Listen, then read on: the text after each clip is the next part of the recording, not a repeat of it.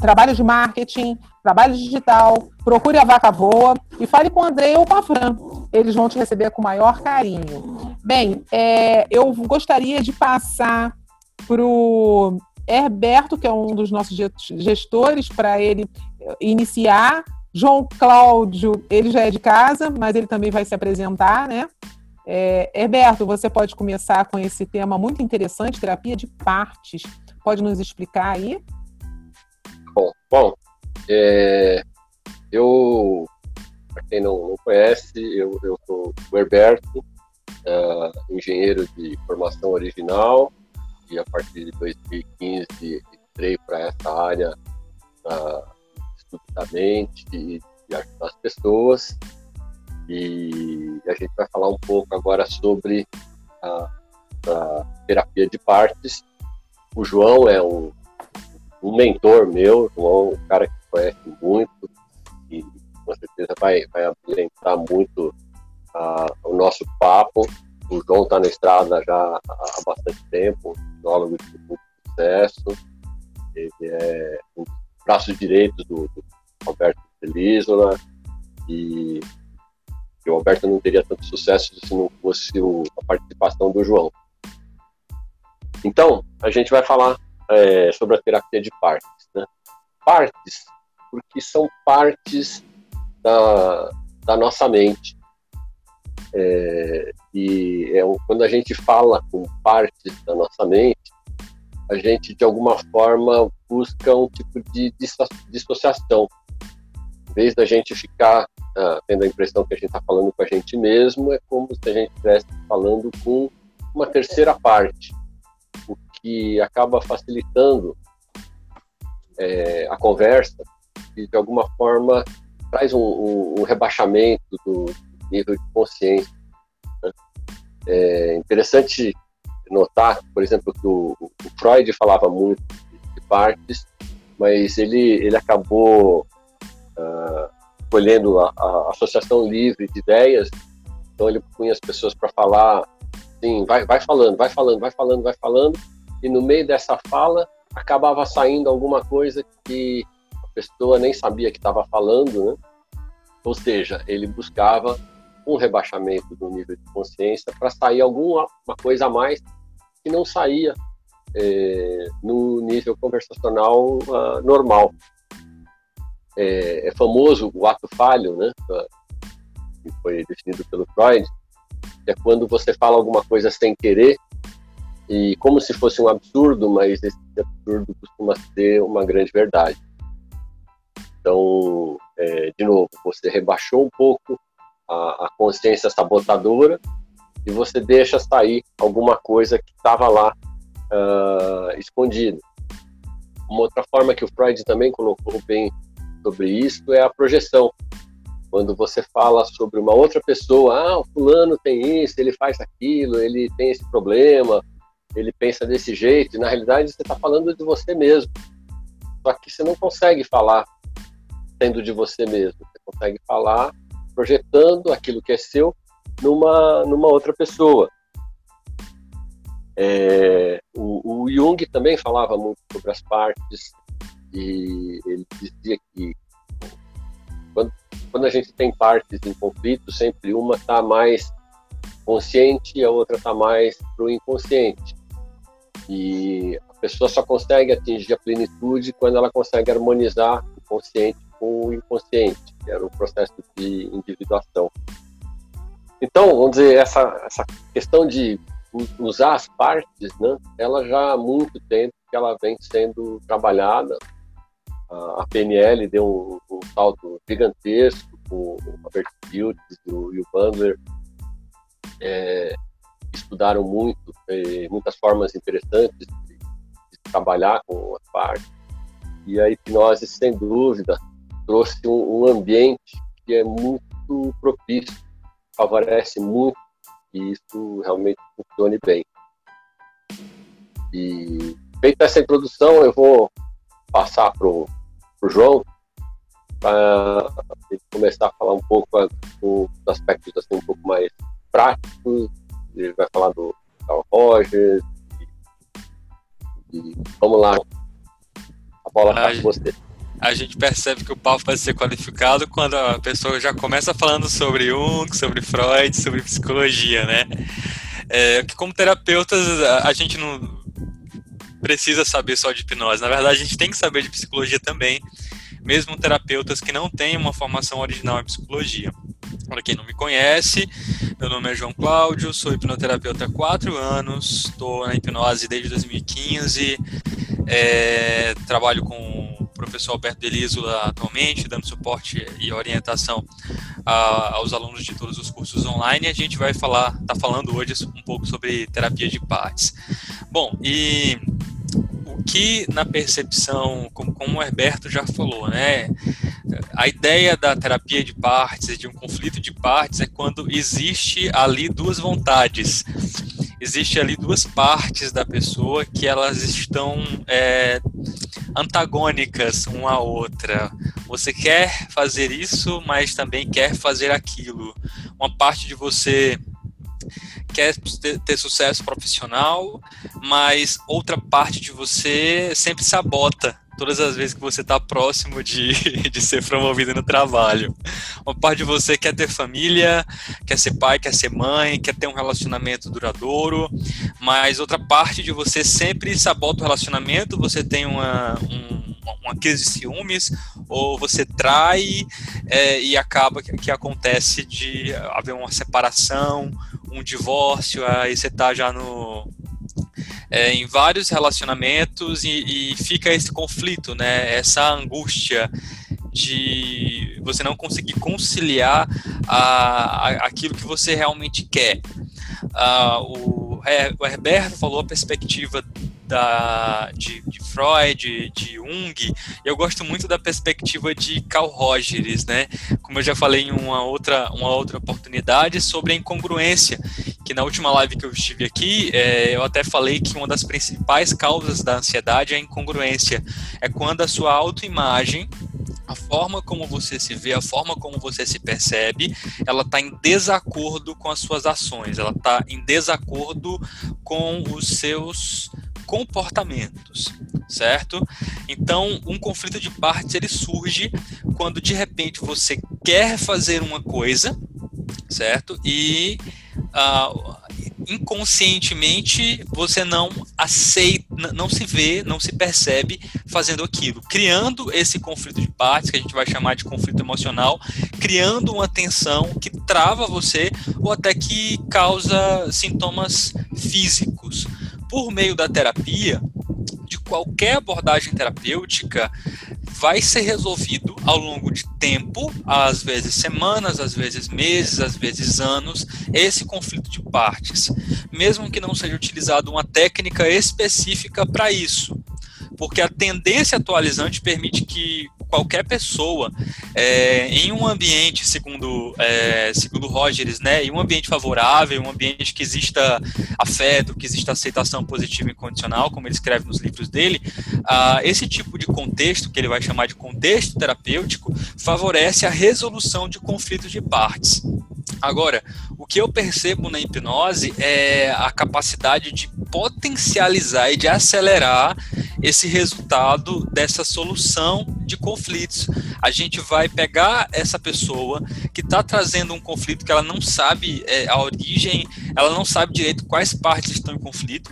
Ah, o hipnoterapeuta por meio de técnicas, vai auxiliar essa pessoa a ter clareza sobre ah, o que é que está acontecendo dentro dela, o que é que eu quero, o que é que eu também quero, o que é que me impede de ter as duas coisas, o que é que eu quero mais, o que é que eu quero menos, será que eu preciso abrir mão disso, o que é que eu preciso mudar, qual é a estratégia, então o terapeuta ele vai utilizar a hipnose é, para eliciar a parte, uma, a parte A e a parte B, né? Digamos que uma parte quer continuar fumando, porque existe um ganho secundário de alívio da ansiedade. E a outra parte quer parar de fumar porque a, a, a mulher está grávida, a filha vai nascer, e ele não quer levar esse, é, esse exemplo, né? E a fumaça tóxica do cigarro para a esposa e para os filhos. A gente tem um conflito de partes aí. Numa terapia de partes, eu vou trazer a parte que quer continuar fumando, que, que, que tem um ganho secundário de aliviar a ansiedade, e a parte que quer parar de fumar e que tem a intenção positiva de fazer bem para si mesmo, de fazer bem para a filha. É, e, a, e, e, qual a razão positiva, né, da parte que quer continuar fumando? Alívio da ansiedade. Beleza, vamos conversar com essa parte, essa parte responsável pelo cigarro. O que é que nós podemos fazer para alcançar a razão positiva, que é alívio da ansiedade, sem precisar de fumar?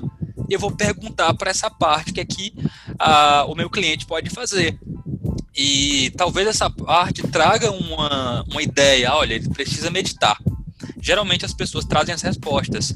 Ele precisa é, conversar com o chefe dele, porque lá no trabalho que está acontecendo essa ansiedade toda, o gatilho lá no trabalho, né? A gente pode até fazer uma análise funcional, ver lá os gatilhos mas essa parte pode trazer uma solução para a gente e a gente vai trabalhar em cima de treinar o comportamento para alcançar a, a, o ganho positivo, que é o alívio da ansiedade. Beleza, por 20 anos eu aliviei a minha ansiedade recorrendo ao comportamento de fumar. Agora eu preciso de um novo comportamento para aliviar a ansiedade sem a necessidade de fumar. É uma, é uma transição, não é, Roberto? Exatamente.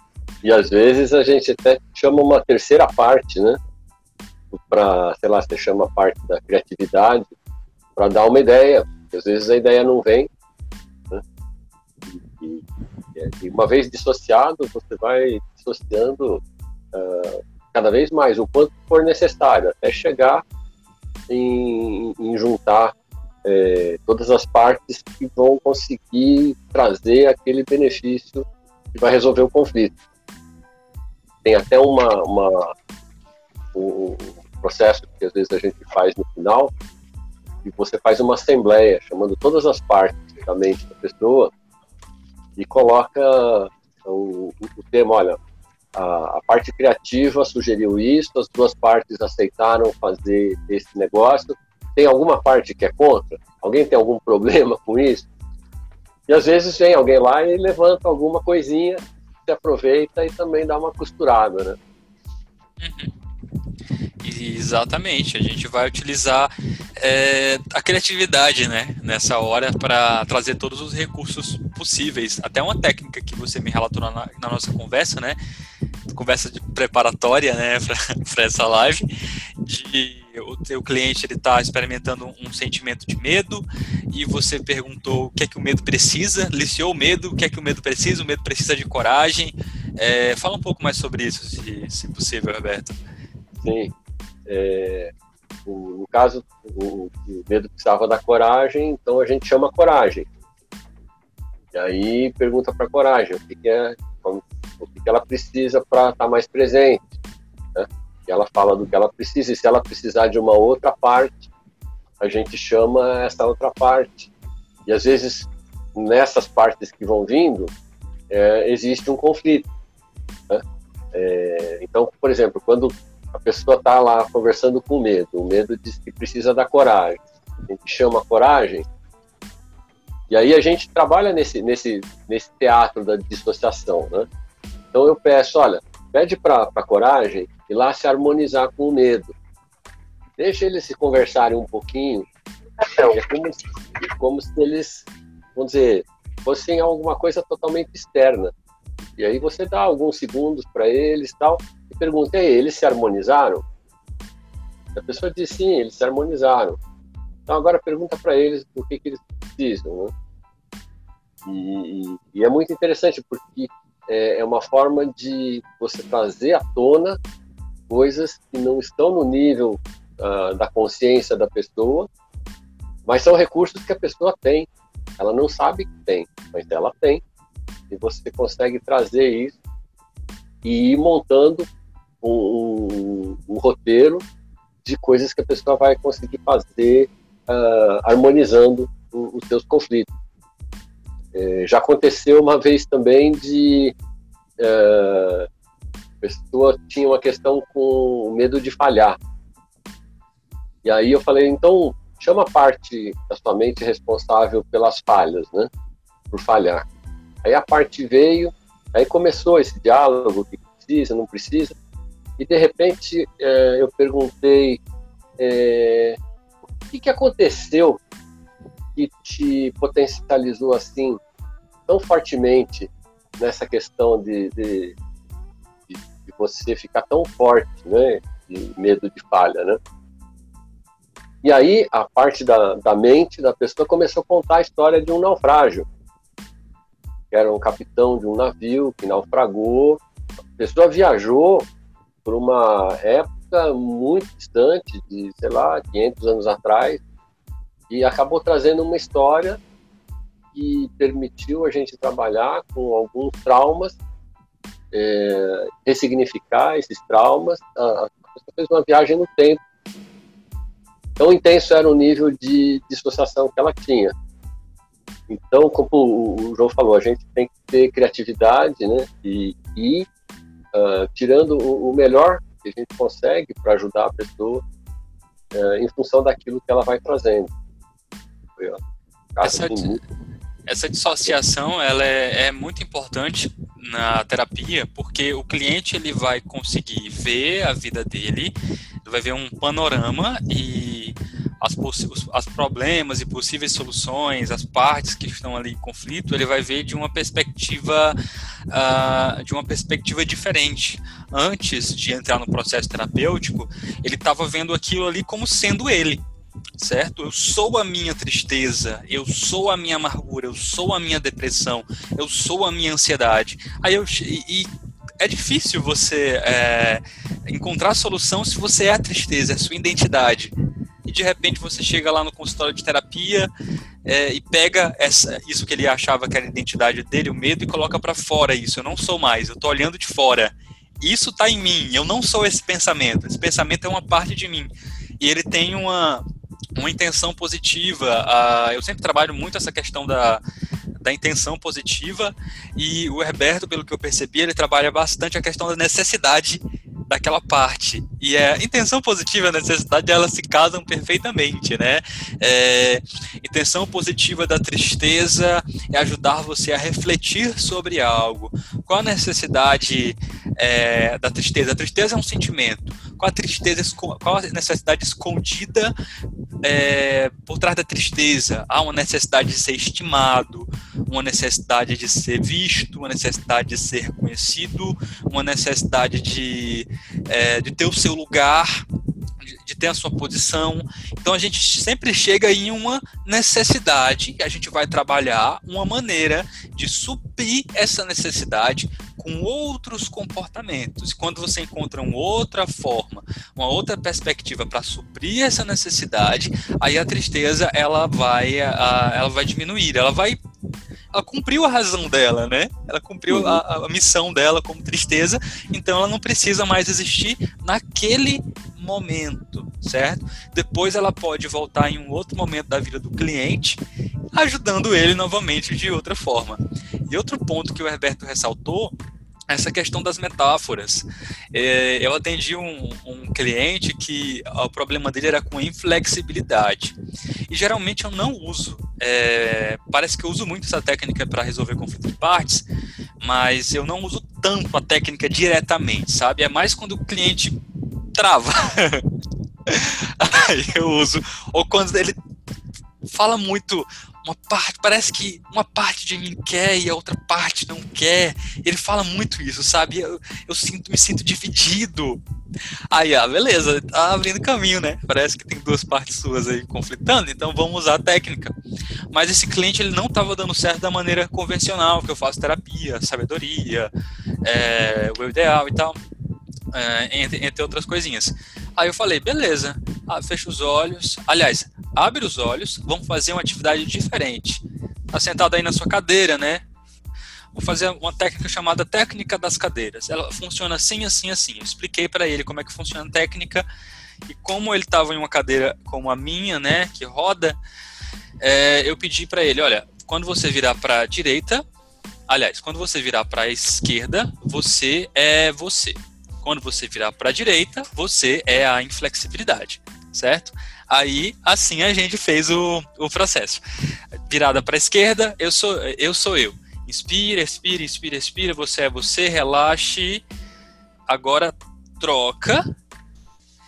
É, inspira, expira, agora sinta como essa inflexibilidade, veja como essa inflexibilidade, seja, assuma, escute, assuma a personalidade dessa inflexibilidade. Ele foi assumindo e falou da razão positiva, que eu me lembro claramente que ele falou: lutar pelos meus objetivos. É por isso que eu estou aqui.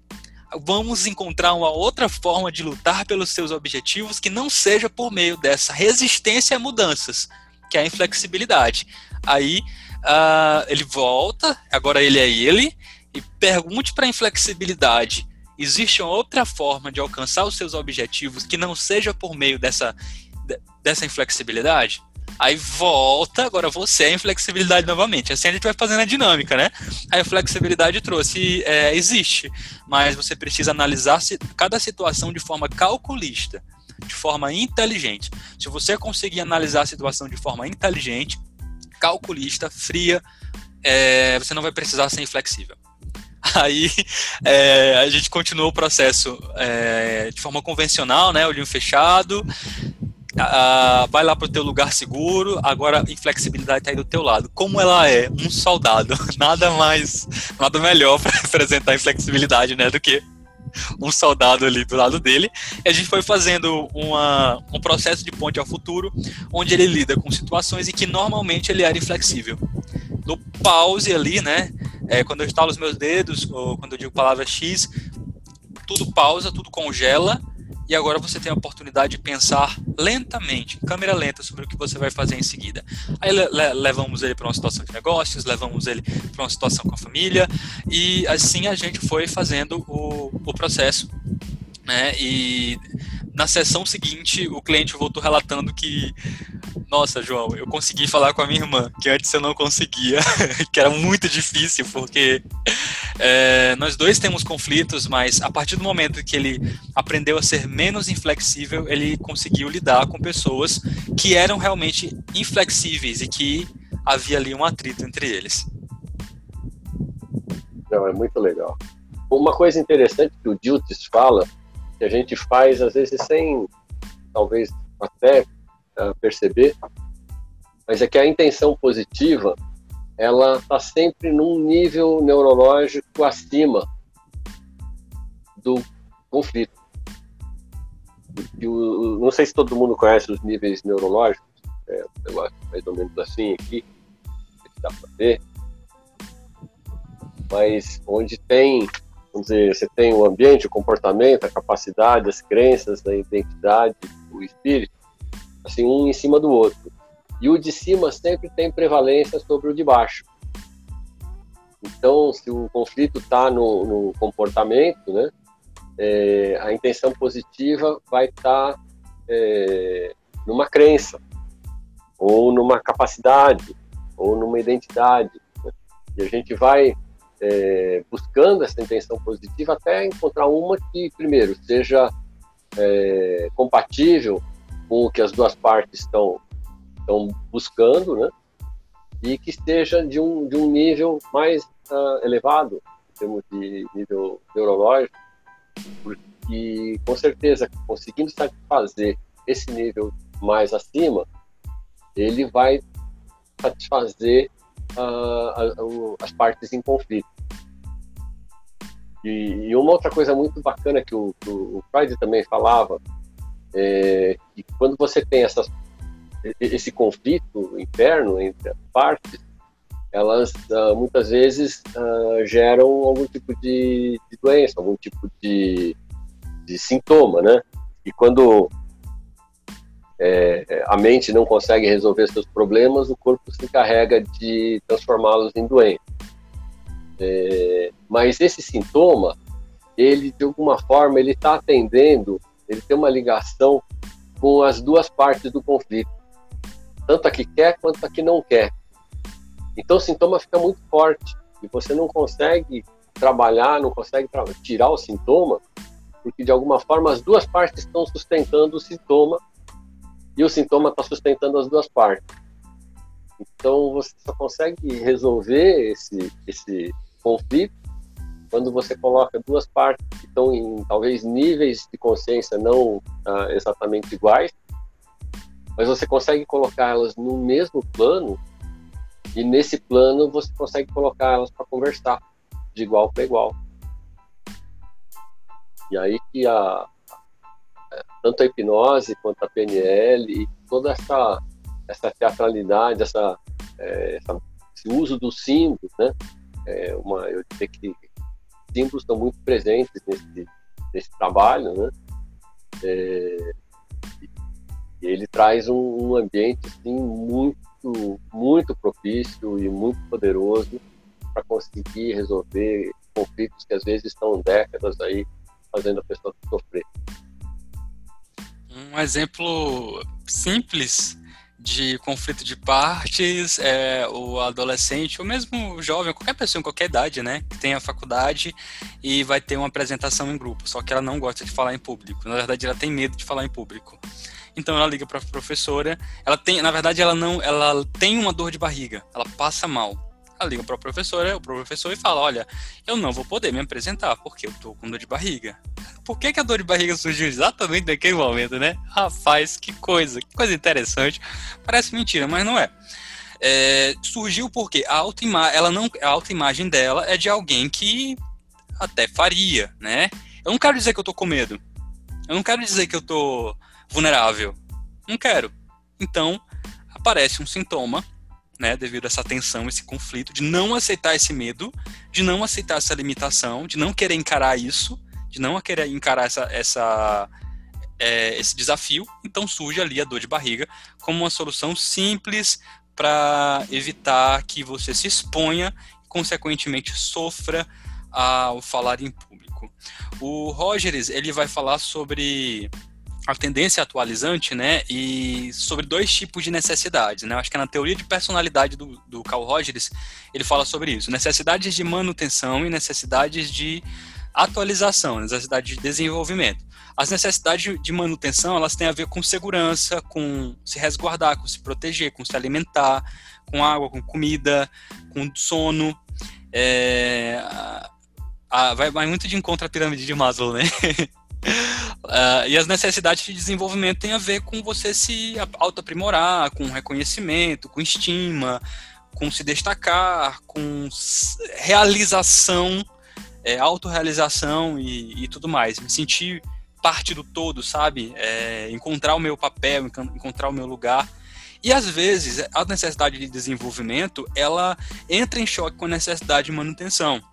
Um exemplo, você encontrou uma oportunidade de trabalho muito boa, que vai de encontro a tudo aquilo que você ama, tudo aquilo que você quer realizar na sua vida, porém é em outro estado e você precisa viajar.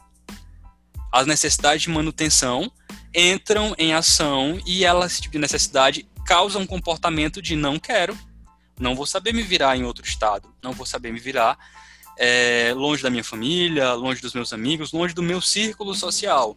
E o que acontece? Conflito de partes, cria-se uma tensão, né, que vai surgir sintomas, sintomas como crise de ansiedade, agressividade, sensação de incapacidade, é, tudo para que essa pessoa não viaje, porque as necessidades de manutenção não estão bem resolvidas. Ela sente medo, ela acredita que não tem capacidade de se cuidar ou vai se expor demais estando em um ambiente desconhecido, certo? Então, a partir daí vai surgir esse tipo de conflito. Enquanto esse conflito, essas partes não ficarem claras, não houver um acordo, como eu posso me manter bem, me manter seguro certo? A ir e, e viajar. Então é, é importante encontrar uma estratégia, é importante encontrar uma, é, um caminho para que eu consiga satisfazer as duas partes, né? Porque eu não posso seguir as minhas necessidades de, de desenvolvimento que envolvem correr riscos sem dar alguma garantia de que eu vou realmente ficar bem. Vou dar um exemplo bem esdrúxulo eu, uh, eu não dava é, remédio para meu gato, pílula para meu gato. E é horrível dar, dar remédio para gato, né? Porque eu não sabia como fazer. porque eu não sabia como fazer. Eu sempre dava da maneira errada. Eu tentava abrir a boca dele, morrendo de medo dele me morder e tal. Era uma confusão para dar remédio pro gato. Até que a minha mãe, fazendo as pesquisinhas dela no YouTube, viu lá que para dar um milo pro gato tinha que girar ele, né, de costas, pegar aqui na, na, na, nuca dele, né, puxar, abrir a boca e solta o comprimido lá dentro. Depois que eu aprendi isso, eu fiquei super empolgado em e dar remédio pro gato. Até então tinha um conflito. Eu queria ajudar o meu gato, mas é, eu tinha medo de, é, ser, de me machucar. Quando eu aprendi uma forma de dar remédio pro meu gato sem me machucar, ou diminuindo esse risco de se machucar, eu consegui fazer isso, certo? Há um conflito de partes na pessoa lá de que ela tem medo de dirigir. Quando ela encontra uma forma de começar a dirigir reduzindo o risco de causar problemas para si ou para os outros, quando ela consegue encontrar um meio termo, quando ela consegue dessensibilizar esse medo, aí ela vai conseguir fluir naquilo que ela realmente deseja. Alguém pode, de repente, perguntar, mas é, todo mundo consegue trazer? Né? Você fala para o cara, não, chama a parte da sua mente responsável pelo medo. Ela se apresentou? Não, não veio. Aí fala, pô, então não vai funcionar? E, e não, acaba funcionando, porque você sempre tem algum recurso para dizer, tá bom, ele não veio, mas se ele tivesse vindo, como que ele seria, né? Ah, ele não está aí, mas se ele tivesse aí, que cor que ele teria, né? Ah, pessoa acaba falando, uhum. de alguma forma a pessoa acaba trazendo e consegue ir aos poucos acessando é, essa dissociação. Cada um tem o seu jeito, cada um tem.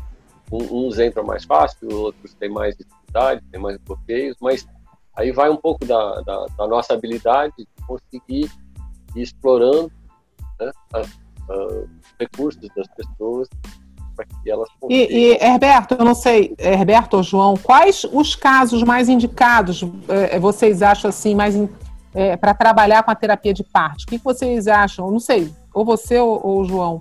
É, tem alguma, algum, alguns casos mais interessantes para trabalhar ou, ou eu, qualquer eu um?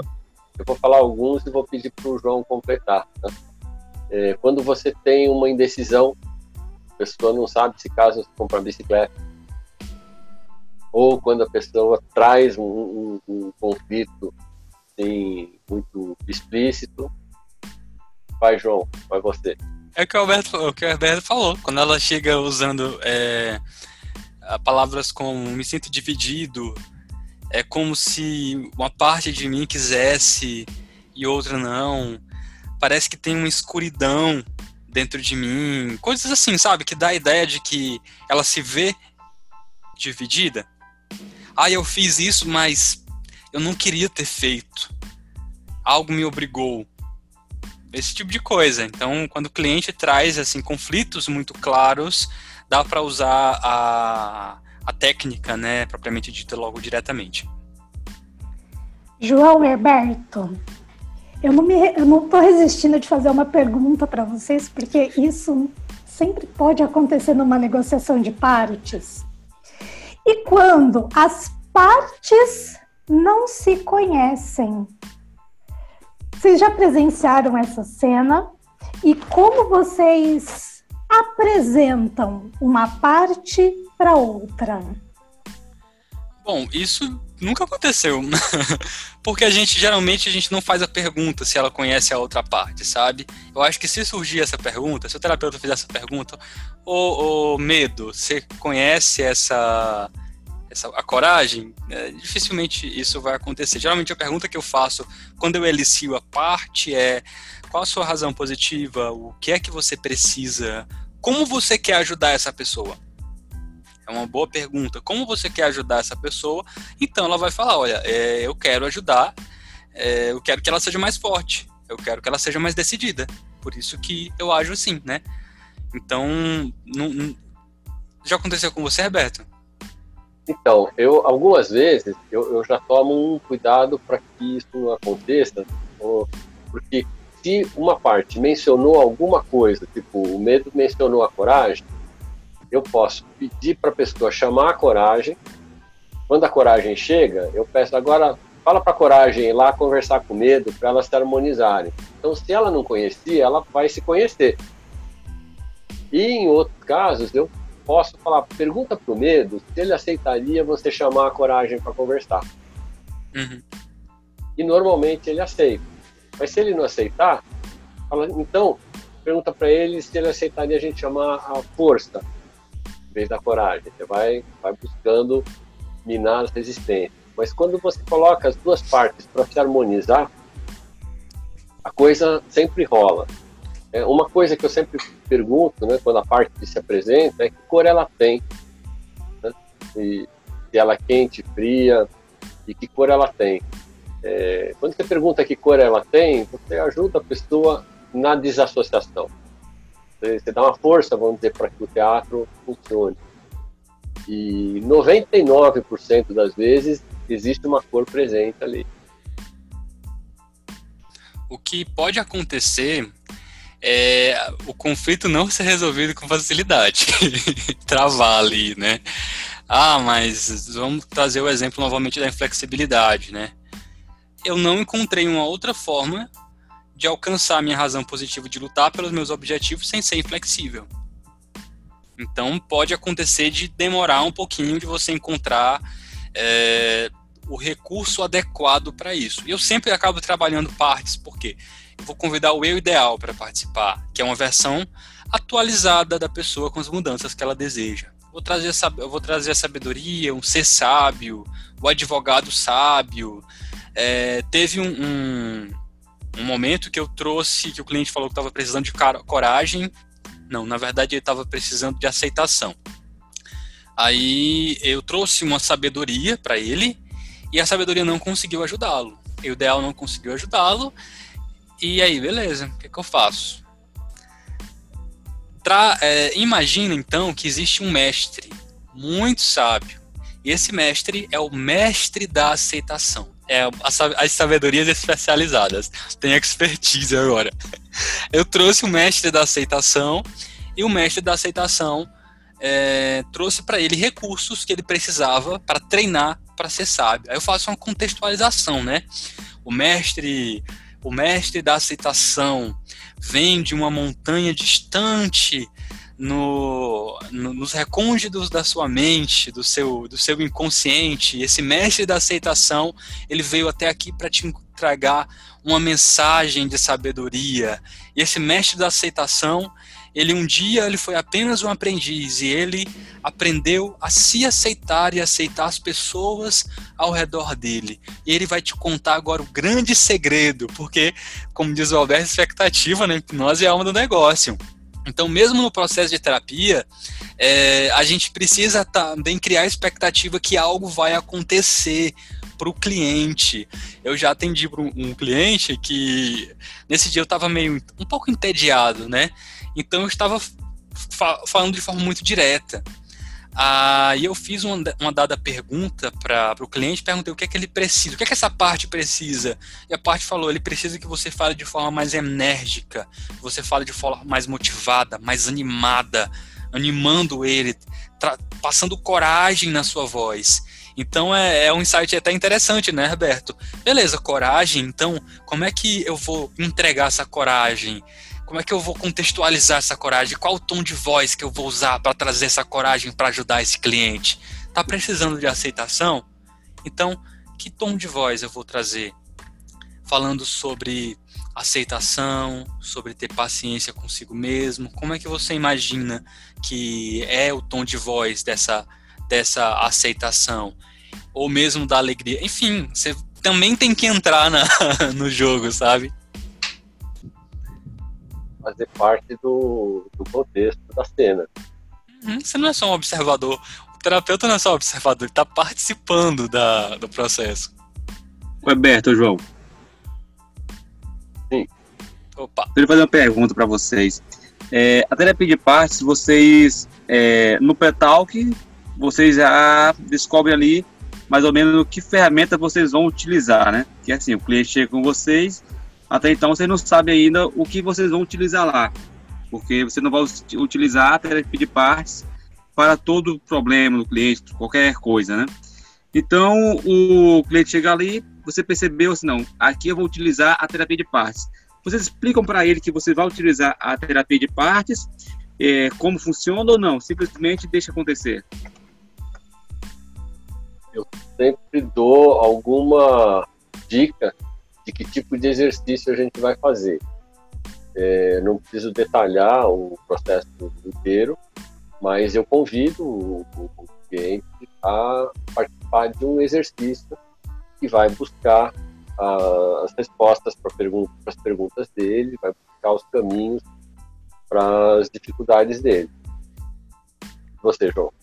No meu caso, na primeira sessão, sessão avaliativa, eu explico para o meu cliente alguns conceitos. Por exemplo, uh, os recursos que você precisa para mudar, para mudar a sua vida estão dentro de você.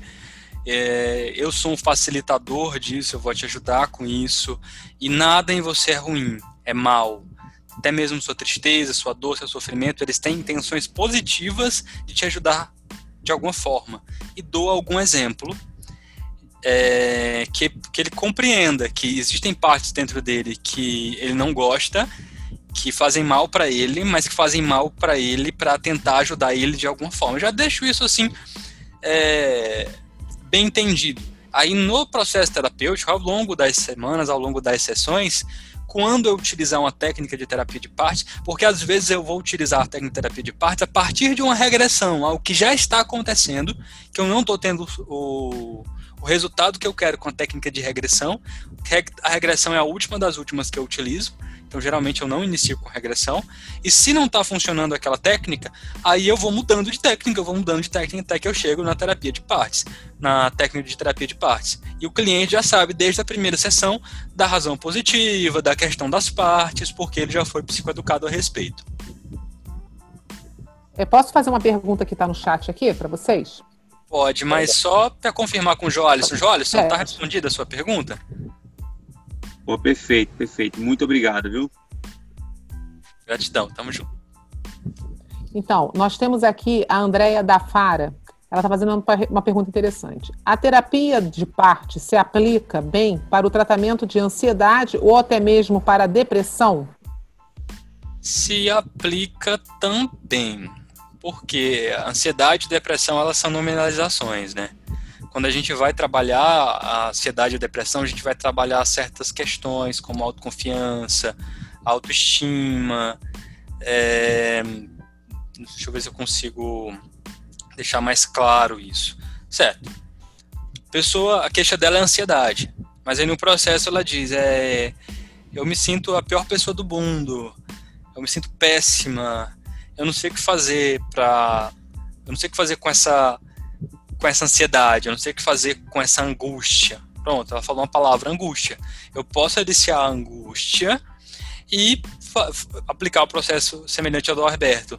Angústia, o que é que você precisa? Qual a sua, qual a sua intenção positiva? Como você quer ajudar essa pessoa? Ah, eu quero ajudar ela a encontrar uma encontrar paz. Pronto, então vamos trazer a, a, uma, a parte da paz.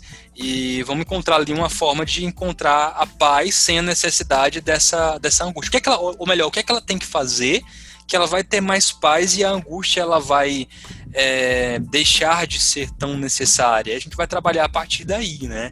Porque quando a gente fala em ansiedade, e em depressão, a gente vai, vai fazer um processo, esse processo tem etapas. Correto, Herberto?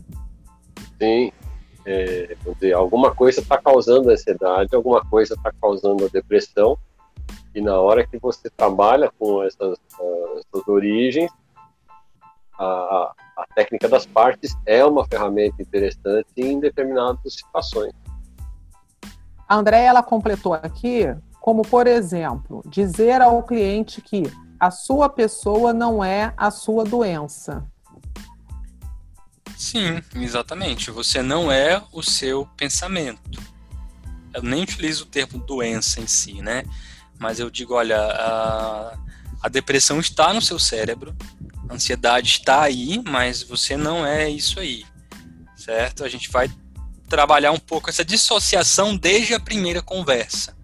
Então tá, é bem nessa linha mesmo. Respondeu a Andrea? Ela está no chat quiser falar. Na realidade é, é, o André, mas tudo bem. É o André. Ah, desculpa, André.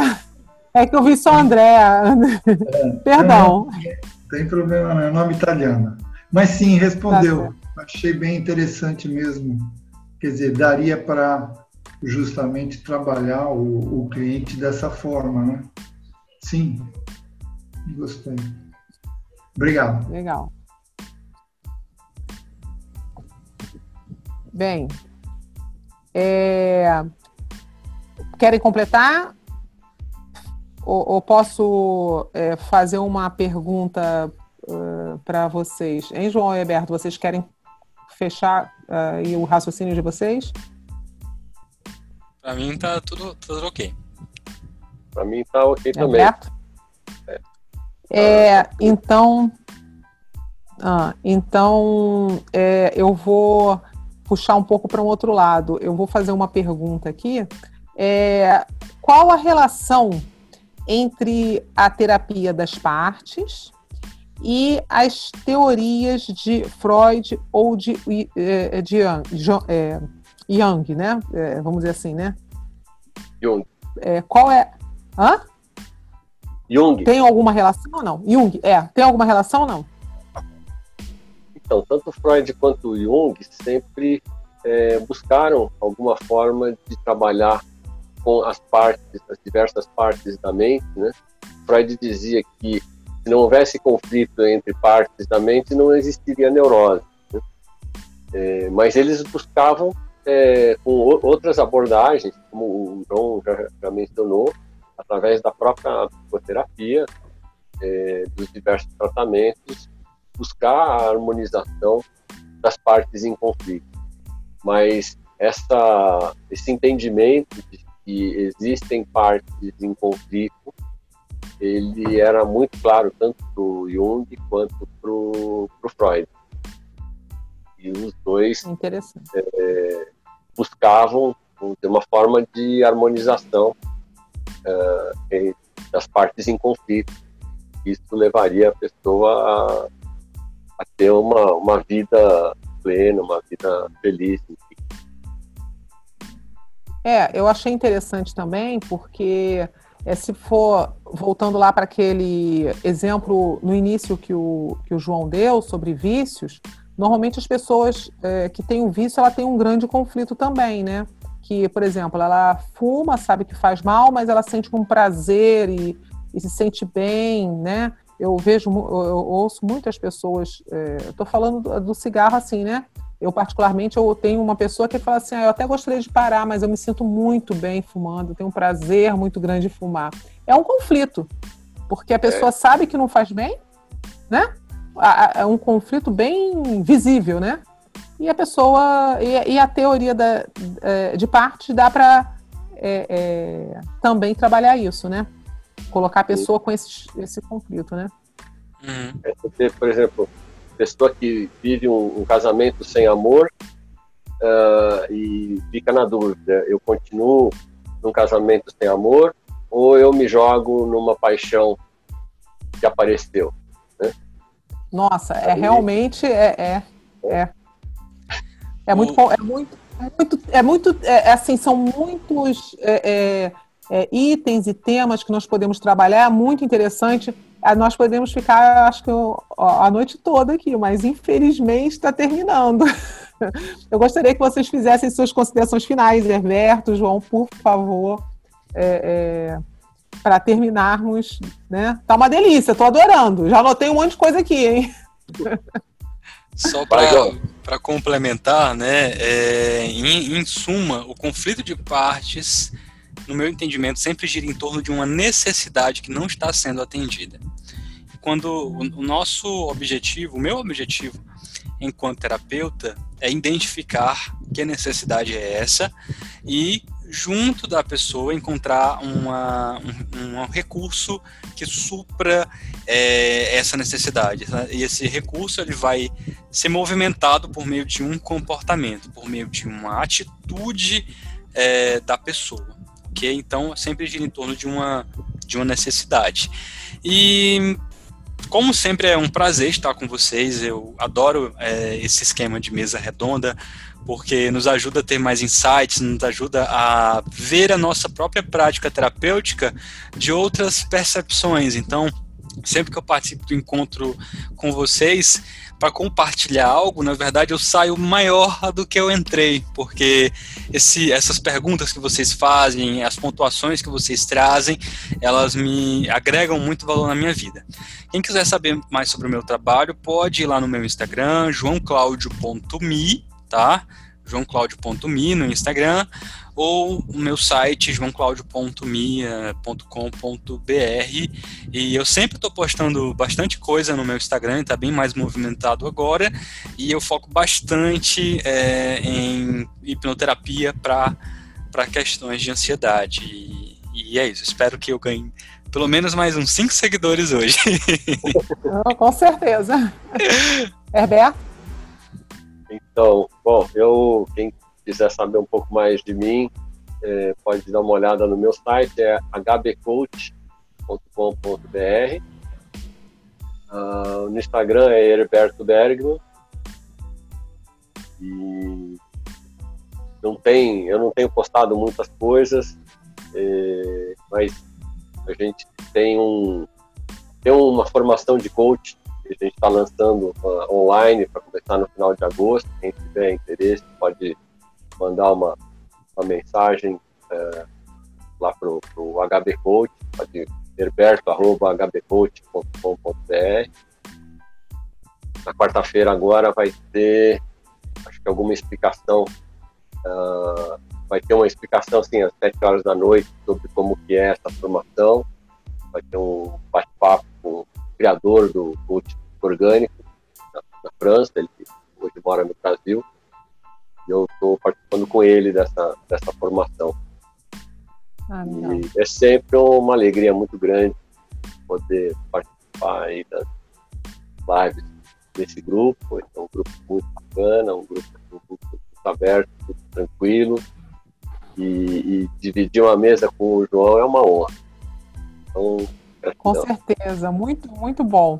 Gratidão, gratidão, muito bem. Eu tenho certeza que todos gostaram. Muito é, é, gratidão, João. Gratidão, Herberto. Vamos ver se marcamos, né? Com certeza vamos marcar uma outra rodada dessa. E eu gostaria de lembrar que nós temos na descrição do nosso vídeo e podcast o nosso contato do WhatsApp, que vocês podem continuar lá fazendo perguntas que é, e com certeza terão as respostas. O Joalilson já disse que vai continuar lá, vai fazer umas perguntas e nós vamos ter esse, esse, essa resposta aí. É, muito obrigada, agradeço a todos e a gente se vê na próxima resenha Prática da Mente. Até lá!